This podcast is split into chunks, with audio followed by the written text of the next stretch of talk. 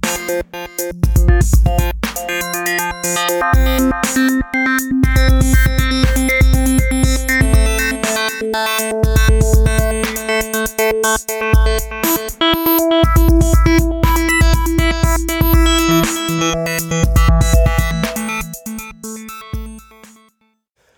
Hallo und herzlich willkommen zur elften Folge des Filterblase-Podcasts. Wir wollen heute sprechen über die Zukunft der Arbeitswelt, ein Riesenthema. Und mit dabei ist der Stefan Dörner. Hi Stefan. Hallo Luca. Es vergeht kaum ein Tag, äh, in dem wir nicht irgendwelche Zahlen lesen, Studien erscheinen, ähm, die besagen, dass so und so viel hunderttausend oder vielleicht Millionen äh, Arbeitsplätze wegfallen. Ähm, in diesem Zusammenhang kommen immer mehr Diskussionen auf, äh, wie wir denn unser Zusammenleben äh, künftig organisieren wollen, wie wir das Geld, ähm, das wir wirtschaften, ähm, verteilen wollen. Und wenn natürlich immer mehr Arbeitsplätze wegfallen, dann stellt sich natürlich ganz klar die Frage, wie das funktionieren kann.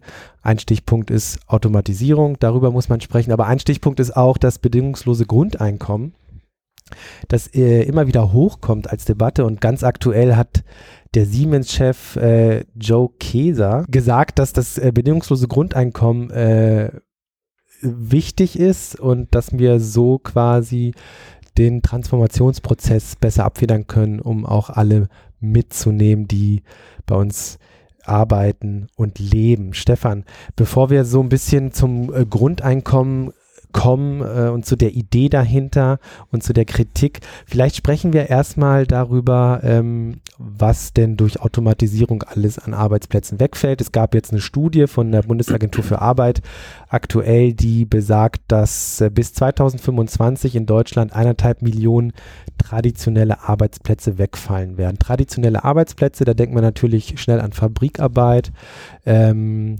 aber das wird es sicherlich nicht alleine sein, denn in, in, der Industrie ist ja bereits ein ziemlich hoher Grad an Automatisierung äh, vorzufinden. Ähm, die Frage ist, äh, was passiert darüber hinaus? Also was ist so mit klassischen ähm, Dienstleistungen? Was ist mit dem Kellner in der Gaststätte? Was ist mit dem Pförtner, äh, mit dem Friseur und so weiter? Was ist mit dem Handwerker? Also erstmal muss man natürlich sagen, diese Entwicklung, dass Technik und fortschreitende Technologisierung und Automatisierung Arbeitsplätze verdrängt, das ist ja eigentlich überhaupt keine Neuentwicklung. Das ist ja fing ja schon an mit dem mechanischen Flug irgendwie, der natürlich viel effizienter gearbeitet hat als vorher mit äh, der Bauer mit dem Ochsen und da ging es weiter mit der Industrialisierung. Ähm, also das heißt, immer weniger Menschen sind in der Lage, immer mehr Wertschöpfung zu betreiben erstmal.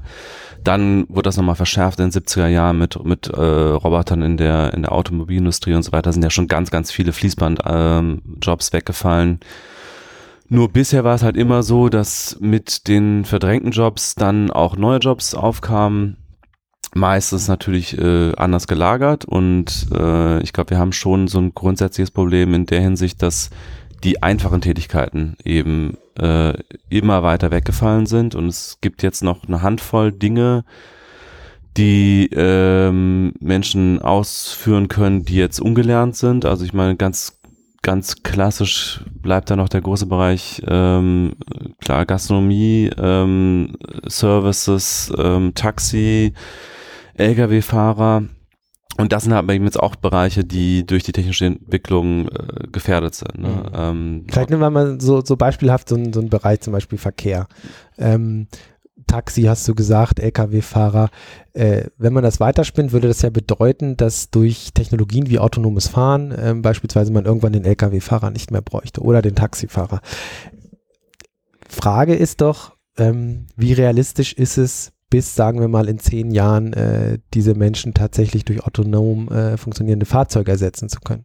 Äh, vollkommen unrealistisch, meiner Einschätzung nach. Also das, wir reden ja nicht über einen Zeithorizont von zehn Jahren, glaube ich. Ich habe äh, tatsächlich auch jetzt kürzlich nochmal mit jemandem gesprochen, der in dem Bereich arbeitet, für eine Daimler-Tochter und habe den gefragt, für, also welchen Zeithorizont hältst du für realistisch? Der hat selber programmiert an einem selbstfahrenden Bus äh, von einer Daimler-Tochter und der sagte, ähm, irgendwas zwischen 20 Jahren und nie. Also das fand ich ganz interessant, dass auch er davon ausgeht, es könnte auch wirklich einfach nie kommen, weil es sind einfach noch ganz viele ungelöste Probleme jetzt für so eine richtig reale Verkehrssituation.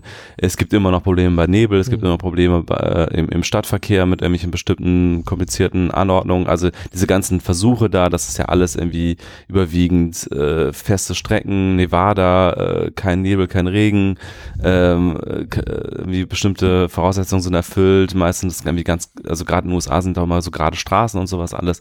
Also ähm, ich glaube, es ist noch ein weiter Weg, weiter als es jetzt vielleicht teilweise erscheint, weil wir irgendwelche fancy Videos sehen von Tesla, wo dann irgendwie Mhm. schon alles automatisch funktioniert, aber wir sehen halt nicht die Situation, wo es nicht funktioniert. Aber sowas wie Lokführer wäre dann schon eher denkbar. Ja, sowas gibt's ja schon. Also äh, ich glaube in Dänemark ist das oder in irgendwelchen skandinavischen Ländern, da gibt's ja schon Nahverkehr. Genau, in Kopenhagen, da war ich mal. In Kopenhagen bin ich da mit so einer automatisierten Tram gefahren zum Beispiel. Das Oh, ist äh, okay. ohne weiteres möglich. Ähm, und auch es, diese Entwicklung wird, wird definitiv auch in anderen Bereichen noch weitergehen. Also ähm, es wird auch noch mehr Automatisierung im Fahrzeugbau wahrscheinlich Mhm. geben. Ähm, also der Trend ist, ist, ist, ist klar und der wird, der wird sicherlich auch äh, Inzwischen geht er ja nicht nur auf die ganz einfachen Tätigkeiten, sondern äh, im Servicebereich Dienstleistungen durch Online-Banking sind ganz viele Bankfilialen Mhm. weggefallen. Äh, auch da ist ganz viel Automatisierung denkbar. Viele Service Center haben jetzt erstmal irgendwelche Abfragen vorgeschaltet, dass man erstmal mit dem Computer redet, bis man überhaupt zu Menschen vorgelassen wird, weil das einfach deutlich äh, kosteneffizienter ist. Also dieser, dieser Trend ähm, wird sich definitiv fortsetzen. Die Geschwindigkeit ist halt die Frage. Mhm. Und die Frage ist, ob ähm, weiterhin in anderen Bereichen Jobs äh, hinzukommen, so wie das in der Vergangenheit der Fall war mit wir haben jetzt Programmierer, wir haben Social Media äh, Mhm. Beauftragte, wir haben äh, andere Leute, die in technischen Berufen arbeiten, die es vorher noch nicht gab, Webdesigner und so weiter. Wird sowas weiterhin dazukommen? Und und während sich ähm, gro größere Teil der Bevölkerung, die äh, früher vielleicht in einfachen Jobs gearbeitet haben, so weit qualifizieren lassen, dass man, dass sie ja in solchen Berufen arbeiten. Und ich glaube, da gibt es dann irgendwie Grenzen. Also ich glaube, das ist dann einfach ähm, Qualifizierung und Bildung ist natürlich Schlüssel, aber äh, ähm, man wird nicht jeden zum Webdesigner ausbilden können oder Mhm. ähnliches. Ja, ähm, was natürlich auch noch ein Bereich ist, der sehr groß ist ähm, und der extremes Nachwuchs äh, oder Probleme äh, hat, Nachwuchs zu rekrutieren, ist, der, ist das Handwerk. Und ähm, da fragt man sich auch, ähm, äh, wenn, also wenn man über künstliche Intelligenz, Automatisierung und Grundeinkommen spricht, dann habe ich oftmals das Gefühl, dass man so einen Diskurs führt, der natürlich äh, so ein Stück weit in unserer Blase äh, stattfindet. Und gerade so im Bereich Handwerk wird es für mich dann immer sehr klar, ähm, weil da, glaube ich, noch sehr klassische Arbeitsstrukturen vorherrschen. Und da frage ich mich, äh, wie weit kann eine Automatisierung dort überhaupt stattfinden? Also so jemand, der ein Fließ, äh, Fliesenleger ist, ja, oder ein Dachdecker oder jemand, der Heizungsmonteur, Elektriker, was auch immer. Ähm, wenn man da dann umdenkt äh, oder weiterdenkt und, und beispielsweise jetzt davon ausgeht, dass da irgendwelche autonomen Roboter ähm, zum Einsatz kommen können in Zukunft, äh, da muss man, glaube ich, ganz klar sagen, das wird noch, noch viel länger vermutlich dauern als äh, Autonomes so Fahren zum Beispiel. autonomes Ja. Fahren. Weil in der Robotertechnologie ist man bei weitem nicht so weit, auch wenn vielleicht auch manchmal ein anderer Eindruck entsteht, aber äh, einfachste Handbewegungen zu koordinieren ist zum Teil noch sehr komplex und wenn man diese Roboterscharen in, in der Industrie sieht, ist das nochmal was ganz anderes, weil da wirklich ein äh, klarer Rahmen, äh, ein abgeschlossener Bereich ist, wo diese Roboter agieren, aber so ein Roboter im Handwerk oder im Haushalt, der beispielsweise eine Putzfrau ersetzt, das sehe ich ehrlich Mhm. gesagt noch nicht. Was ist mit diesen Bereichen? Also ich glaube, es ist nicht so einfach zu sagen, okay, äh, die, die, die Tätigkeiten, einfache Tätigkeiten werden ersetzt und äh, es werden, wenn Tätigkeiten hinzukommen, die äh, eine gewisse höhere Qualifikation, Qualifikation erfordern, aber es wird noch, denke ich, vielerlei Jobs werden bleiben äh, auf absehbarer Zeit, die eben doch noch relativ einfach sind. Ja, und was ist mit dem Bereich menschliche Zuwendung? Also wir haben äh, eine demografische Entwicklung in der Westenwelt, dass, dass wir älter werden, besonders in Deutschland, besonders in Japan und anderen europäischen Ländern. Ähm, es wird großen Pflegebedarf geben in der Zukunft. Ähm, das, ist, das sind auch alles Tätigkeiten, die nicht von Robotern mhm. äh, erfüllt werden können. Da ist die Frage der Finanzierung eine ganz große natürlich. Da müssen wir vielleicht nochmal darüber nachdenken, ähm, wie wir das gesellschaftlich anders organisieren, ähm, als es derzeit der Fall ist. Aber ich sehe da auch noch äh, großes Potenzial ähm, für, für menschliche Arbeitskraft auf jeden Fall in diesem Bereich. Also der Sozialbereich könnte ja im Grunde genommen extrem davon profitieren. Also einerseits, was, äh, was die, die Anzahl äh, der Jobs angeht in dem Bereich, aber auch was die Bezahlung angeht. Also wenn man sieht, was ein Kindergärtner verdient, der irgendwie fünf Jahre dafür studiert, um als, als Erzieher zu arbeiten, das, das ist wirklich ein Witz. Und mhm. was die Versorgung angeht äh, mit Kinderbetreuung und so weiter und so fort, ähm, das ist alles noch extrem verbesserungswürdig. Ähm, und hinzu kommt noch ein Bereich, äh, vielleicht müsste man äh, darüber auch nochmal nachdenken, ähm, das, was heute quasi gar nicht als Arbeit gilt, aber es ist natürlich auch eine Form von Arbeit. Beispielsweise, wenn ich zu Hause, äh, wenn ich nach Hause komme und irgendwie eine Stunde äh, den Haushalt mache. Ja, oder die, ähm, die Person, äh, die, oder also klassische Kinderbetreuung zu Hause. Mhm. Ja? Also ist das nicht auch eine Form von Arbeit und verdient die nicht auch äh, einer gewissen äh, monetären Abrechnung sozusagen? Mhm. Hat vielleicht auch noch auf der auf, auch noch mal ein anderes Problem, nämlich irgendwie alles ökonomisieren zu wollen, sicherlich. Aber mhm. ähm, für mich ist der soziale Bereich ein Bereich, der erstens extrem davon profitieren müsste, weil wir da erstens Nachholbedarf haben und das eben ein Bereich ist, der nicht mit durch Maschinen ersetzt werden kann. Mhm. Ähm, und wo einfach äh, extrem viel Geld durchaus hinfließen könnte. Ähm, wir, wir sind quasi schon in dem Bereich, wo wir darüber sprechen müssen, was Arbeit heute eigentlich ist. Also es hat ja in den letzten Jahrzehnten, insbesondere auch in, in diesem Jahrtausend, äh, spricht man oftmals von der Generation Y, von einem Kulturwandel, äh, was die Arbeit angeht oder das, was wir als ähm, Arbeit begreifen. Ähm, ähm, plötzlich werden Dinge wichtig, wie ist meine Arbeit in irgendeiner Art und Weise sinnvoll? Ähm, ähm, kann ich mich damit identifizieren? Kann ich sie gut mit, mein, mit meiner Familie oder meinem restlichen Leben vereinbaren? Dinge, die vor 30, 40 Jahren einfach nicht so im Vordergrund standen, äh, weil wir damals natürlich auch in, einem, in einer anderen Welt gelebt haben. Ähm, Insofern, ähm, wie, wie, siehst du diese beiden äh, Dinge? Ähm, einerseits Automatisierung, äh, immer mehr Stellen fallen weg. Ähm, auf der einen Seite und diesen, diesen, diesen Kulturwandel in der Arbeitswelt auf der anderen Seite, wie siehst du die aufeinander zu bewegen? Also ich glaube, dieser Kulturwandel in der Arbeitswelt ist kein ganz neues Phänomen. Klar, es ist ein Massenphänomen vielleicht mhm. geworden heute, aber es ist letztlich natürlich einfach so ein, ein Luxus oder ein, ein Wohlstandsphänomen, würde ich sagen. Also ich glaube, dass diese Fragen nach dem Sinn zum Beispiel, die haben ja auch schon die äh, die Studenten in den 60er Jahren ganz, ganz stark gestellt und, und die wollten ja auch Dinge tun, äh, denen sie Sinn sahen. Das war jetzt nicht sehr auf die Arbeit bezogen, das war dann eher die Weltrevolution vielleicht damals für viele, mhm.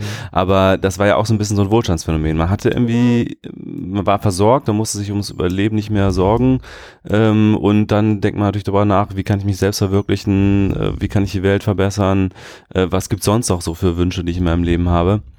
Und ich glaube, das ist so ein bisschen ein Massenphänomen jetzt geworden in Generation, Y, weil ja jeder von uns ein bisschen im Bewusstsein aufgewachsen ist, wobei, also wir zählen ja vielleicht noch so, so gerade eben zu Generation Y, mhm. ähm, äh, das ist, wir werden schon nicht verhungern. So, das war ja, glaube ich, so ein bisschen das, ähm, das, das Grundgefühl der Generation, die jetzt in so einem 60 Jahre Frieden aufgewachsen ist und ähm, klar Massenarbeitslosigkeit natürlich schon vor Augen gesehen hat, aber andererseits dem Land geht es ja insgesamt sehr gut. Und dann ist halt so die Frage, was außer, außer dem Broterwerb, dem Überleben, bietet so ein Job noch? Ähm, und dann diese andere Frage, ähm, der, also die, die Frage der Wohlstandsverteilung, ähm, ist, glaube ich, wirklich die zentrale äh, Frage bei dem Ganzen.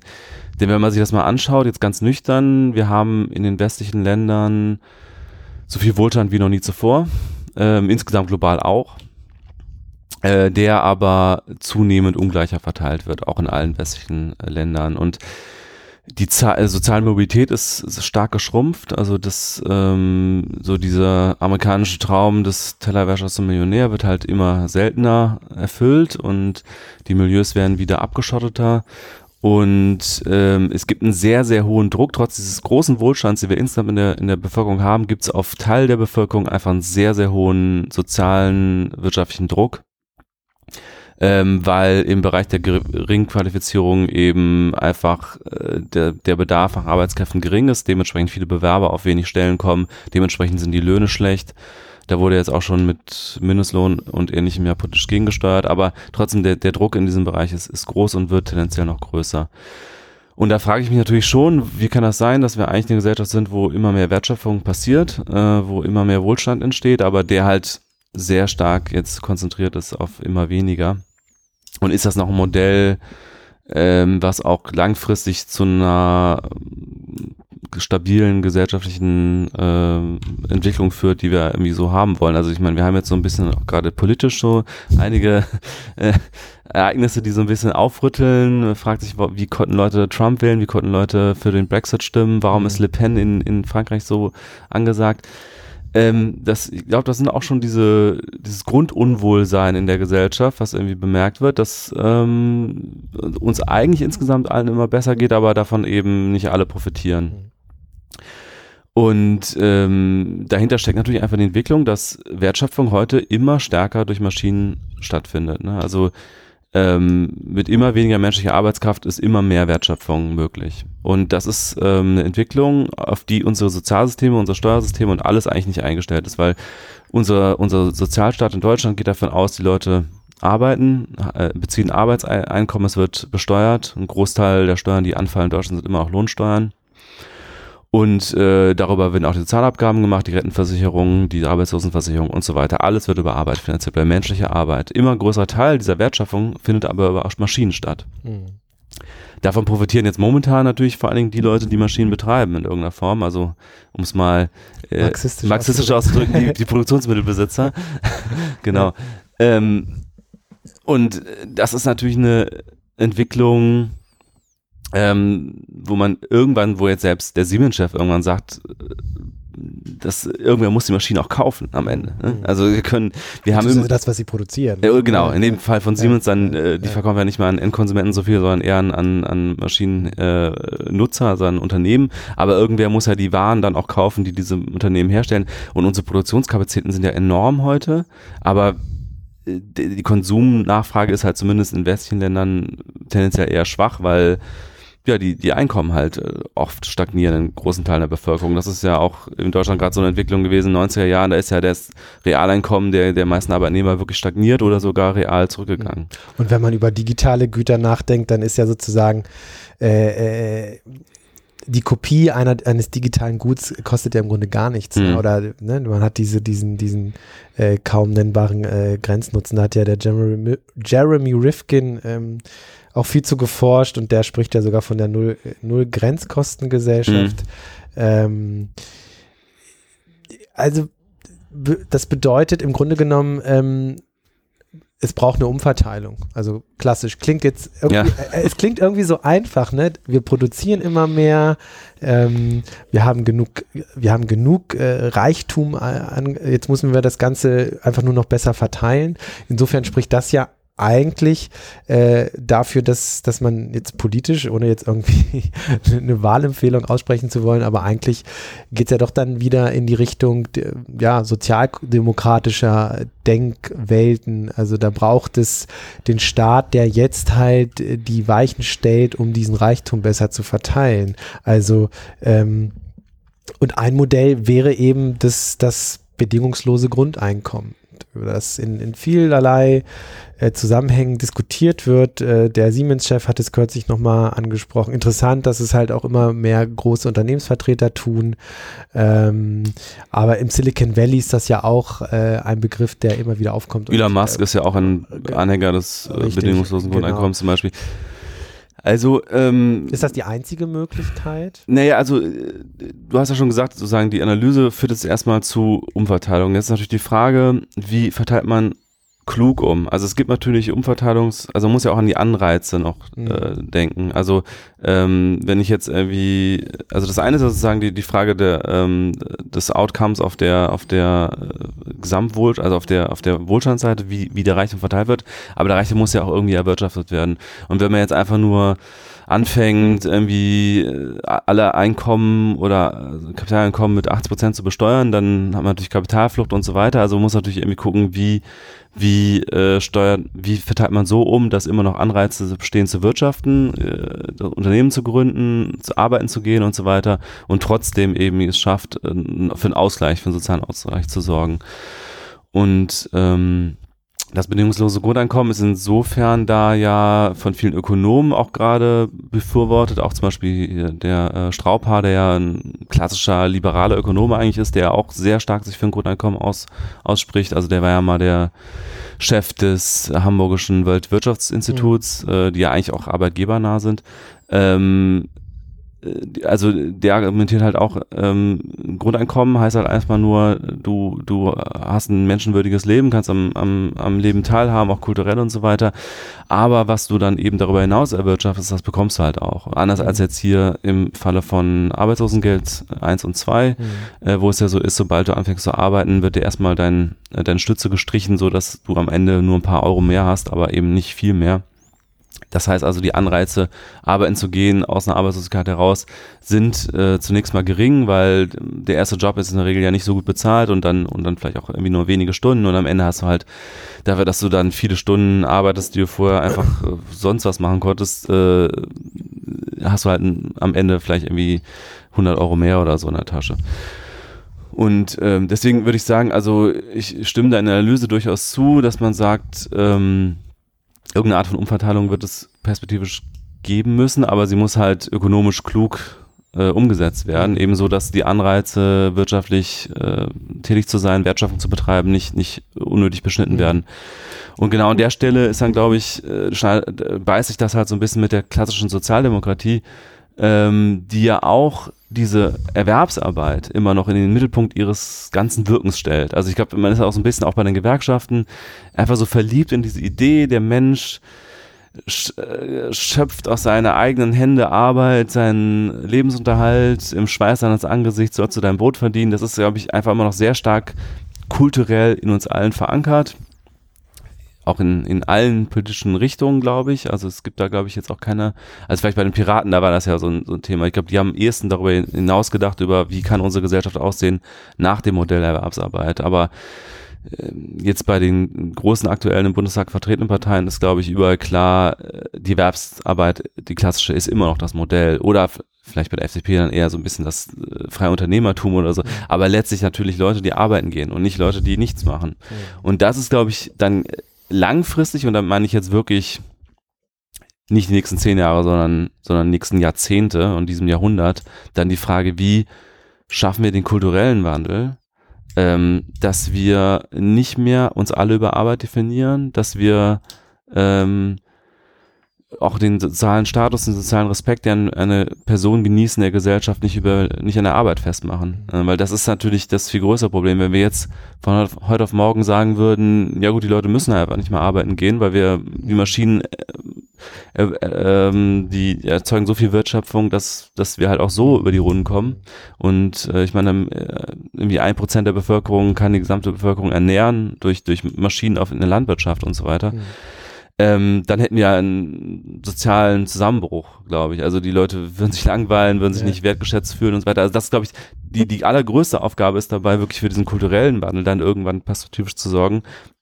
Aber ich glaube, der, der kommt ja. Also der, das sieht, wir haben ja kurz über die Generation Y gesprochen, auch durchaus ein schwieriger Begriff, aber äh, es gibt ja schon diesen, diesen Wertewandel, den gibt es schon. Nur, der ist natürlich äh, bei den sehr, sehr jungen äh, Menschen äh, vor allen Dingen äh, vorzufinden und man kann sowas natürlich nicht erzwingen. Also, ähm, äh, wo, wo, also ich stelle mir immer die Frage, ähm, ich glaube auch, dass das Jahrzehnte braucht, damit so ein Kulturwandel eine ganze Gesellschaft erfasst. Ähm, man kann natürlich politisch das ein bisschen fördern, indem man entsprechende Strukturen schafft, indem so ein Kulturwandel auch sozusagen schneller befördert wird. Ähm, was ich mir einfach denke, ist, wenn man sich heute die Politik anschaut, und wir haben kurz schon drüber gesprochen, siehe Trump, siehe Le Pen und so weiter, siehe die ganzen nationalistischen äh, und populistischen ähm, Phänomene auch in Europa.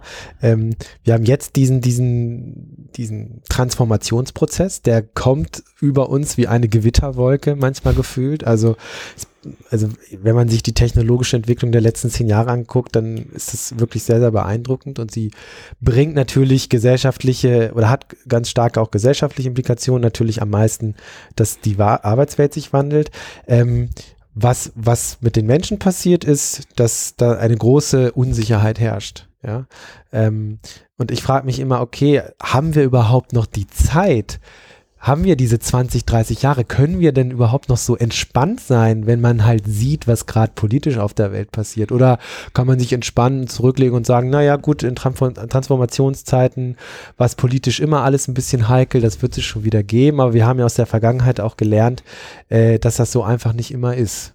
Ja, ich glaube, wir bef befinden uns gerade am Beginn einer Transformationsphase, die noch, deren wahren Konsequenzen sich erst noch herausstellen werden. Also, also ähm, wir befinden uns am Beginn dieser digitalen industriellen Revolution, wie auch mal sie dann nennen will. Ich mag diesen Begriff Industrie 4.0 und so geht's gar nicht. Aber äh, auf jeden Fall wird jetzt in den nächsten Jahrzehnten wird die gesamte Weltwirtschaft, die, die Gesellschaften, die politischen Systeme, es wird alles sehr, sehr stark verändert werden durch die, die, die, die Digitalisierung. Und wenn man sich andere Transformationsphasen der Geschichte anguckt, dann sind das immer Phasen mit äh, sozialen Unruhen in gewisser Weise, in, in, also äh, mit, mit Verwerfungen teilweise verbunden. Also die letzte große industrielle Revolution natürlich, die industrielle ähm, im, im 19. Jahrhundert ähm, war verbunden mit Aufständen, mit, äh, mit äh, Verelendungen in, in den äh, Industriestädten, Manchester, Liberalismus und so weiter.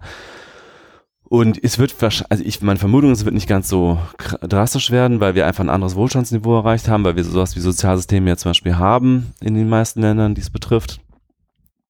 Aber äh, das ist eine Phase der Unruhe und das merken wir gerade. Das merken wir, ich glaube, so politisch wurde das gerade so ein bisschen vorweggenommen schon mit, mhm. mit Trump und, und Brexit und äh, möglicherweise Le Pen jetzt und Wilders in, in Niederlanden vielleicht. Mhm. Also das heißt, es wird jetzt, es gibt sehr viel Verunsicherung in der Bevölkerung, die wird dann teilweise auch projiziert auf auf Probleme, die vielleicht gar keine sind. Mhm. Ähm, oder es ist halt auch dieses äh, Scapegoat, wie heißt das, äh, Sündenbock-Phänomen. Mhm. Äh, also äh, ist ja auch typisch für so eine Zeit der Unsicherheit. Und äh, ich, ich würde dir auch zustimmen, wir haben, also wir, wir sollten versuchen, möglichst schnell dafür Lösungen zu finden, mhm. äh, um es nicht ausufern zu lassen, diese, diese politischen Erdbeben, die da vielleicht noch, noch weiter kommen. Ähm, Trumps Rezept ist ja jetzt sozusagen zurück in die Vergangenheit. Wir machen alle Grenzen dicht, auch jetzt für den Welthandel. Ähm, das ist, glaube ich, nicht der richtige Weg, sondern der richtige Weg wäre aber, glaube ich, zum Beispiel wirklich nochmal mehr Sozialstaat, auch gerade in den USA. Ein Weg, der eigentlich auch Obama vorsichtig eingeschlagen hat mit Gesundheitsversorgung und so weiter. Ähm, also ich glaube, ja, wir müssen da, also wir sollten da versuchen, schnell politisch Druck mhm. äh, zu machen äh, und den Wandel möglichst schnell politisch zu begleiten, mhm. damit er nicht ähm, unkontrolliert wird mhm. und, und, und in wirklich soziale Unruhen ausartet. Und da, dann lass uns doch nochmal doch noch mal kurz über, über das Grundeinkommen sprechen, weil das ist ja das, was, was eigentlich aktuell am meisten diskutiert wird, wenn es um, um, um die Zukunft unserer, unserer Gesellschaft geht. Ähm, wie können wir diesen, diesen, diesen Reichtum, den wir produzieren, umverteilen? Ähm, du hast schon angesprochen, es müsste natürlich ein Modell gefunden werden, ähm, der natürlich nach wie vor äh, zum Arbeiten äh, oder zur Arbeit anreizt und nicht so sehr ähm, dieses, dieses Hartz-IV-Modell fährt, wo zusätzliche Arbeit im Grunde genommen angerechnet wird und man am Ende dann gar nicht so viel äh, mehr hat. Auf der anderen Seite ähm, kann ich mir nicht vorstellen, dass, dass das wirklich dazu führt, dass die Leute zu Hause bleiben. Ähm, Ich auch nicht. Du hast ja eben gesagt, so die, bei der Generation Y ist dieser Wandel, dieser kulturelle Wandel schon zum Teil vollzogen, dass sie sagen, ähm, aber das ist nicht so wichtig, aber das sehe ich gar nicht so. Die sagen ja schon, also sie, die haben ja schon alle die Vorstellung, oder nicht jetzt jeder Einzelne, mhm. aber schon überwiegend die Vorstellung, ich will einen Job, ich will nur einen Job, der, der mich mit Sinn erfüllt und der mhm. mir Spaß macht. Mhm. Aber trotzdem ist ja die Vorstellung von Erwerbsarbeit auch in der Generation Y, äh, glaube ich, ähm, weithin verbreitet. Ne? Also ich glaube nicht, dass da viele gibt, die sich jetzt als ihr Leben äh, auf der faulen Haut liegen vorstellen, mhm. als, als Idealvorstellung. Ähm, ich glaube auch, also generell der Mensch ist ja ein schöpferisch tätiges Wesen, was sich selbst verwirklichen will, was, was irgendwie Dinge erschaffen möchte was ja auch äh, vom Respekt der anderen in der Gesellschaft lebt. Also man will ja auch irgendwie Anerkennung. Anerkennung haben von anderen, genau. Und das ist ja momentan sowieso sehr, sehr, sehr stark noch mit Erwerbsarbeit, mit klassischer verbunden. Das wäre vielleicht sogar besser, wenn das, wenn es die Anerkennung auch für nicht bezahlte Tätigkeiten gäbe, wie jetzt zum Beispiel äh, Kinderbetreuung, äh, Pflege, äh, pflegebedürftiger Menschen, ähm, Haushaltstätigkeiten und so weiter. Dafür sollte es ja eigentlich auch Anerkennung geben. Ähm, aber trotzdem ist er im, Menschen verankert, er will schöpferisch tätig sein, er, er, er, will äh, Dinge voranbringen, Dinge erschaffen, äh, dafür Respekt bekommen von anderen und Aber ist das nicht, ist das nicht eine sehr privilegierte Perspektive? Ja, also dieses schöpferische, dieses, also ich glaube mhm. das auch, mhm. ne, dass das äh, auf der faulen Haut rumliegen, äh, das ist äh, wenn man es anthropologisch betrachtet, ist es nicht im Menschen, ja, ohne ja. jetzt irgendeine na, na, naturalistische Diskussion hm. aufzumachen, aber ich glaube auch, äh, es gehört dazu, dass, dass der Mensch einfach produktiv ist, aber auf der anderen Seite denke ich mir oft, naja gut, also wenn ich mir jetzt so, ja, die, die, die Putzfrau, den Fliesenleger anschaue, ähm, die arbeiten einfach, die machen äh, Dienst nach Vorschrift, arbeiten äh, ihre acht Stunden oder was sie machen müssen und dann sind sie froh, wenn sie zu Hause sind. Na, also diese, diese Perspektive müsste man ja auch immer noch berücksichtigen. Das stimmt, es gibt eine ganze Reihe von Jobs, die nur aufgrund von Bezahlung gemacht werden. Auf jeden ich Fall. Ich glaube sogar, dass das noch die Mehrheit große ist. Mehrheit ja. ist. Es gab letztens mal, äh, ich kann es jetzt nicht genau zitieren, aber ich meine ähm, eine Umfrage, die besagt, dass irgendwie 80 Prozent der Deutschen äh, Job nach, also ne? Hm, innere Immigration äh, und so. Richtig, ja. genau. Und das sind dann wieder Zahlen, die einen so ein bisschen zu denken geben. Und äh, das, das schwingt bei mir hm. immer mit, wenn ich über sowas nachdenke, die Zukunft der Arbeitswelt, über so ein Grundeinkommen, bedingungsloses Grundeinkommen, ähm, dass wir uns da eine Welt ähm, fantasieren, hm. die wir uns so wünschen hm. Ähm, aber ob sie sozusagen den Realitätsgrad gerecht wird, den wir eigentlich haben, ähm, das ist so die andere Frage. Ja, nee, das ist auf jeden Fall ein sehr valider Punkt. Ähm, diese ganzen Modelle von den Grundeinkommen gehen ja auch nicht davon aus, dass ähm, dass man durch einen Job wie jetzt äh, Putzhilfe plötzlich kein Geld mehr verdient, sondern das wäre ja sozusagen on top und vermutlich wäre so eine Arbeit wie, also Arbeiten, die keiner machen will, ähm, wären einfach sehr gut bezahlt. Wobei das ja im Grunde in gewissem Rahmen schon heute so ist. Also zum Beispiel Müllmänner werden ja auch für ihre Tätigkeit verhältnismäßig gut bezahlt, dafür, mhm. dass sie im Grunde keinen Abschluss brauchen oder irgendwas. Mhm. Äh, ich weiß gar nicht genau, wie viel sie aktuell verdienen, aber ich meine, das sind echt ganz gute Beträge dafür, ja. dass es halt ein ungelernter Job ist. Ja. Warum? Ja, weil eigentlich keiner gezwungen ist, Müllmann zu werden. Du kannst auch jetzt von Hartz IV leben. Also es ist kein mhm. gutes Leben. Für, also würde ich jetzt auch keinem empfehlen, aber kann man, kann man auch heute schon tun. Also niemand ist wirklich jetzt gezwungen zu arbeiten in, in Deutschland. Und deswegen wird halt ein Müllmann relativ gut bezahlt. Und ich glaube auch, äh, vielleicht würde das Grundeinkommen das noch verschärfen. Also, dass dann tatsächlich mal für eine Putzfrau einfach nochmal mehr Geld ähm, bezahlen müsste. Aber vielleicht wäre das auch gar nicht so schlecht. Also, weil dann würde man vielleicht, würden vielleicht auch noch mehr Leute noch, noch schärfer darüber nachdenken, wie kann man das denn automatisieren? Ja? Also, wenn, wenn Arbeiten, die keiner eigentlich wirklich machen möchte, wenn die einfach so teuer werden, dass sich das, dass man sich das kaum noch leisten kann, mhm. dann würden Unternehmen auf der ganzen Welt auf einmal anfangen, sehr, sehr scharf darüber nachzudenken, wie kann ich sowas wie einen unangenehmen Job noch automatisieren. Mhm. Und vor allen Dingen hätten wir mal so einen grundsätzlichen äh, Mindshift, also von der Grundeinstellung. Momentan ist ja wirklich so, Hilfe, es fallen Arbeitsplätze weg, Automatisierung, wir müssen bremsen, Fortschritt äh, bloß nicht zu schnell. Einfach weil wir Angst haben, Leute verlieren ihre Arbeitsplätze. Wenn wir mal diesen, äh, also ich glaube, das ist nicht, ist keine gesunde Herangehensweise, sondern wir müssen eigentlich überlegen, ganz viele Arbeitsplätze, die weggefallen sind, sind eigentlich Arbeitsplätze, die äh, unangenehm waren für die Leute, die sie gemacht haben. Die ganzen Fabrikarbeiterjobs zum Beispiel. Oder auch in Kohlebergwerken, ähm, wo Leute ihre, ihre Gesundheit ruiniert haben. Mhm ist eigentlich gut, dass die automatisiert sind. Wir müssen halt nur gucken, dass die Wertschöpfung, die wir jetzt darüber erreichen mit Maschinen, dass die halt nicht nur wenigen zugutekommen, sondern dass sie halt der Gesellschaft und dementsprechend, also alle haben ja auch in gewisser Weise Teil am gesamtgesellschaftlichen Fortschritt, am technologischen Fortschritt, dass das auch wirklich alle davon profitieren. Das ist, glaube ich, der wichtigere Punkt. Und ähm, deswegen fände ich eigentlich so der Einstieg in das Grundeinkommen an der Stelle der richtige Weg, zumindest schon mal. Mhm dass man äh, von der Grundeinstellung weg davon kommt zu sagen, wir wollen möglichst viele Arbeitsplätze erhalten, sondern hinkommen zu, wir wollen möglichst effizient wirtschaften, möglichst viel Wertschöpfung erreichen und ähm, hinterher gucken wir, wie diese Wertschöpfung irgendwie möglichst äh, so verteilt wird, dass alle ein bisschen was davon haben. Mhm. Und das System, was wir heute im Grunde genommen haben, äh, das basiert ja darauf, dass, dass Vollbeschäftigung herrscht. Ja? Also ja. die gesamten Sozialsysteme sind entsprechend strukturiert und das wäre ja quasi nochmal ein komplett äh, neues Denkmodell, ein komplett neues Konzept, weg von, von der Erwerbsarbeit als Basis des Sozialstaates hin zu, ähm, ja, was auch immer, also hin zu, äh, wie verteilen wir eigentlich äh, das Geld um, äh, das Geld um? Und äh, das würde ja dann auch Dinge betreffen, also von der Rentenversicherung, der Arbeitslosenversicherung, also im Grunde genommen die kompletten sozialen äh, Dienstleistung wollte ich schon sagen, Sicherungssysteme, Sicherungssysteme ja. äh, die der Staat zahlt. Ich habe da mal eine Zahl rausgesucht und zwar sind das in Deutschland, was schätzt du im Jahr, wie viel das in Deutschland sind? Wie viel? An Sozialleistungen, die an Sozialleistungen ausgezahlt werden? Ja. Ähm, puh. Ähm, ist jetzt gemein. Ja. also ich würde mal grob schätzen, zweistelliger Milliardenbetrag. 470 Milliarden sind es. Wow. Ja. Okay. Genau.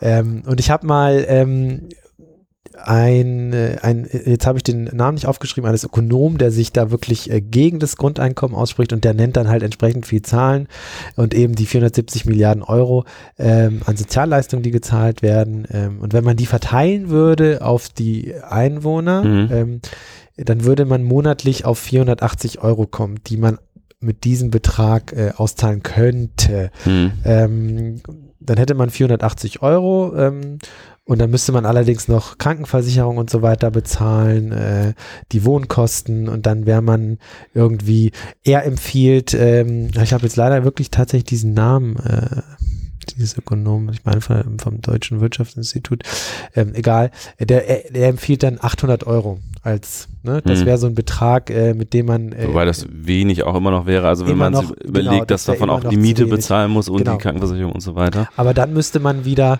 äh, wiederum, um diesen, diesen, die, diese Lücke, um auf die 800 Euro zu kommen, müsste man nochmal rund 300 Milliarden Euro draufzahlen. Das heißt, ähm, da müsste man die Steuern quasi wiederholen oder überlegen, wie man das tun könnte. Also alles natürlich nicht so einfach. Das basiert natürlich aber auch nach wie vor stark, diese, dieses Ge Gedankenkonstrukt auf ein System, das jetzt hm, vorhanden ja. ist und nicht, was irgendwie auf die Zu Zukunft projiziert werden kann.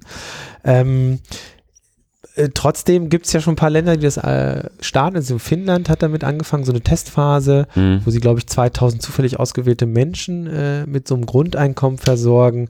Da lässt sich allerdings jetzt noch wenig äh, mhm. von ableiten, weil das noch zu früh ist. Auch die Schweiz hat, meine ich, darüber abstimmen lassen. Und das wurde aber abgelehnt. Wurde, ja. wurde abgelehnt.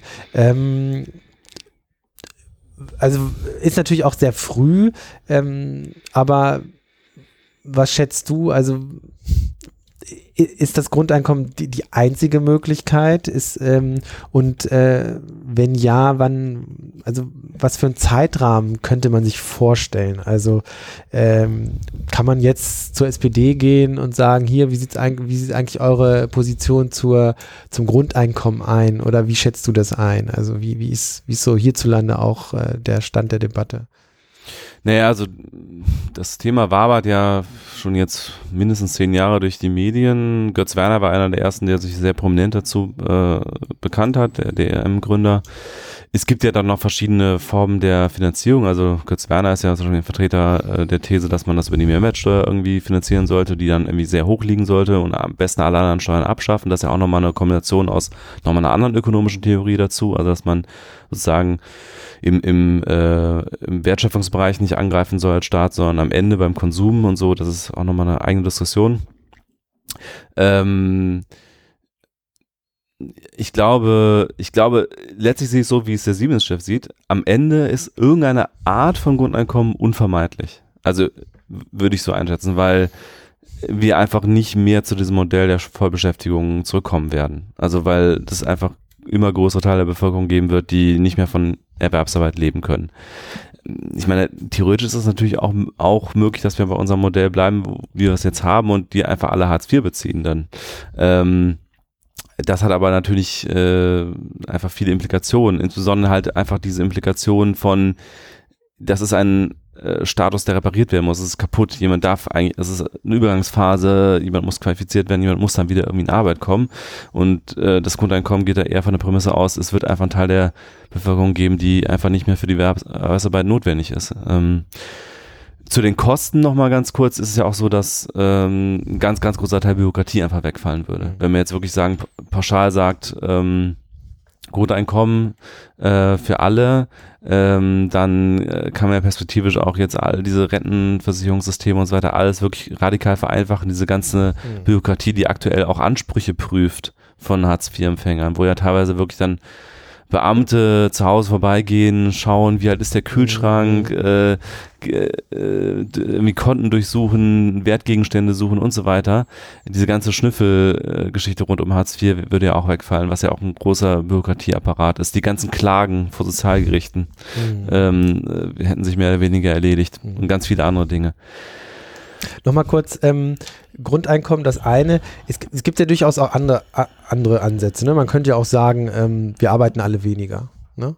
Also äh, letztlich sicherlich nicht mit, mit, mit, mit, mit, äh, mit jedem Beruf oder jeder, jeder Position vereinbaren, ja, also gerade bei Führungskräften sicherlich nicht so einfach, aber man könnte auch sagen, okay, anstatt der 40-Stunden-Woche machen wir die 30-Stunden-Woche oder die 26-Stunden-Woche ja, oder die Vier-Tage-Woche. Ja, also ich mhm. glaube, keiner hat was dagegen, äh, weniger arbeiten zu müssen. Ähm, das wäre ja auch durchaus ein denkbares Modell. Dann hätte man sozusagen immer noch ähm, die Erwerbsarbeit im Mittelpunkt mhm. äh, des Sozialstaates oder der Sozialsysteme und äh, man würde einfach die Arbeit umverteilen. Ja, das ist ja ein bisschen die Idee auch der 70er, 80er Jahre gewesen mit der ersten großen Automatisierungswelle, was ja auch in Frankreich zum Beispiel umgesetzt wurde, dann die 35-Stunden-Woche. Ähm, ich, wenn man jetzt die Trend der letzten Jahre sieht, dann sieht man, dass die Schere der Arbeitsstunden wieder extrem auseinandergeht. Es gibt einige Leute in der Gesellschaft, die arbeiten immer mehr also besonders in den höher qualifizierten Jobs. Mhm. Wenn ich mich umschaue hier mit, mit äh, unter Freunden, die Jura studiert haben, wenn da irgendwie andere wieder Bekannte dann in Kanzleien arbeiten, das ist ja wirklich absolut absurd, was da teilweise gearbeitet wird, 80 Stunden die Woche und ähnliches. Unternehmensberater. Also da, da gehen die Arbeitsstunden einfach wirklich ins Extreme. Und dann gibt's ähm, eben Bereiche in der Gesellschaft äh, von, von ähm, Leuten, die weniger gefragt sind äh, im Arbeitsleben und da gehen die Stundenzahlen zurück, beziehungsweise die Arbeitslosigkeit grassiert. Und ich glaube, so eine staatlich angeordnete 30-Stunden-Woche oder sowas, es wäre, würde eine extreme Wertschöpfungsverhinderungsmaßnahme ähm, sein letztlich. Also, weil es gibt einfach Leute in der Gesellschaft, deren Fähigkeiten wären extrem gesucht und gebraucht und die arbeiten halt entsprechend viele Stunden und dann gibt es wieder andere, deren Fähigkeiten werden nicht gebraucht aktuell in dieser Arbeitswelt. Und man kann ja die Jobs nicht einfach zwischen denen aufteilen. Mhm. Also das ist halt einfach eine, sozusagen, das ist sehr dirigistisch gedacht jetzt, dass man sagt, wir haben jetzt irgendwie eine gewisse äh, ähm, Menge von Arbeit und die verteilen wir jetzt irgendwie gerecht unter der Bevölkerung. So funktioniert das ja einfach nicht. Mhm. Also da muss man sich ja nur beim eigenen Arbeitsleben umschauen, könnte jetzt irgendwer die Arbeit von irgendwie anders übernehmen und würde dafür genauso lange brauchen und würde die genauso gut machen? Nein, in der Regel ja nicht. Das ist ja schon immer, also gerade bei den neuen Jobs, die entstanden sind jetzt in den letzten Jahren, hängt es ja auch immer sehr stark von der individuellen Qualifizierung ab. Mhm. Und ähm, deswegen, also ich halte von solchen Modellen relativ wenig. Ja. Gut, okay, ich glaube, wir haben es einmal echt so ein bisschen durch, durchdiskutiert. Ähm, wenn ihr da spannende Gedanken zu habt, dann lasst uns die doch zukommen, gerne als Kommentar unter dem Post auf t3n.de oder auch auf unserer äh, Soundcloud-Seite. Ähm, wir werden hier sicherlich weiter diskutieren und dieses Thema wird uns immer wieder beschäftigen und sicherlich werden wir nochmal die eine oder andere Folge zu einem Teilaspekt ähm, äh, die, des Themas äh, veröffentlichen. Äh, insofern sind wir soweit erstmal durch und äh, danke Stefan, dass du dabei warst und bis zum nächsten Mal. Tschüss. Bis dann, tschüss.